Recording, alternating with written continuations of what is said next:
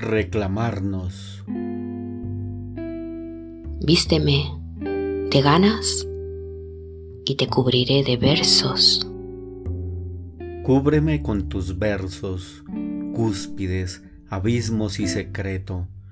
Desnuda mis ganas hasta ponértelas en tus poros cómplices.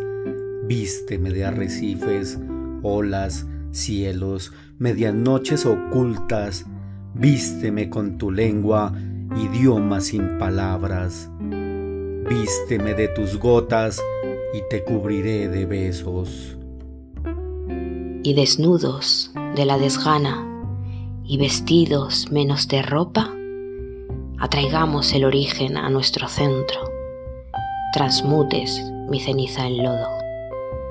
Y pues es sedienta la osada costilla en tu acomodo, que beba eterna el ron que ofrezcas al anverso de tus poros.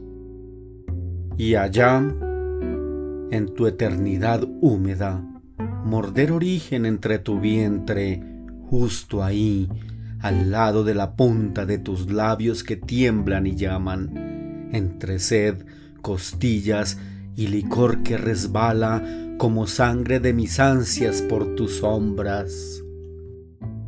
Que se haga el fulgor a la sombra del manzano, que en sus ramas no pendan manzanas, que el pecado vive oculto, no en el fruto, si en la savia, que tus ansias reclama, que cielo y tierra lideren guerras que resuelvan nuestras mieles, y en una ordimbre de llamas tiemblen los vientres.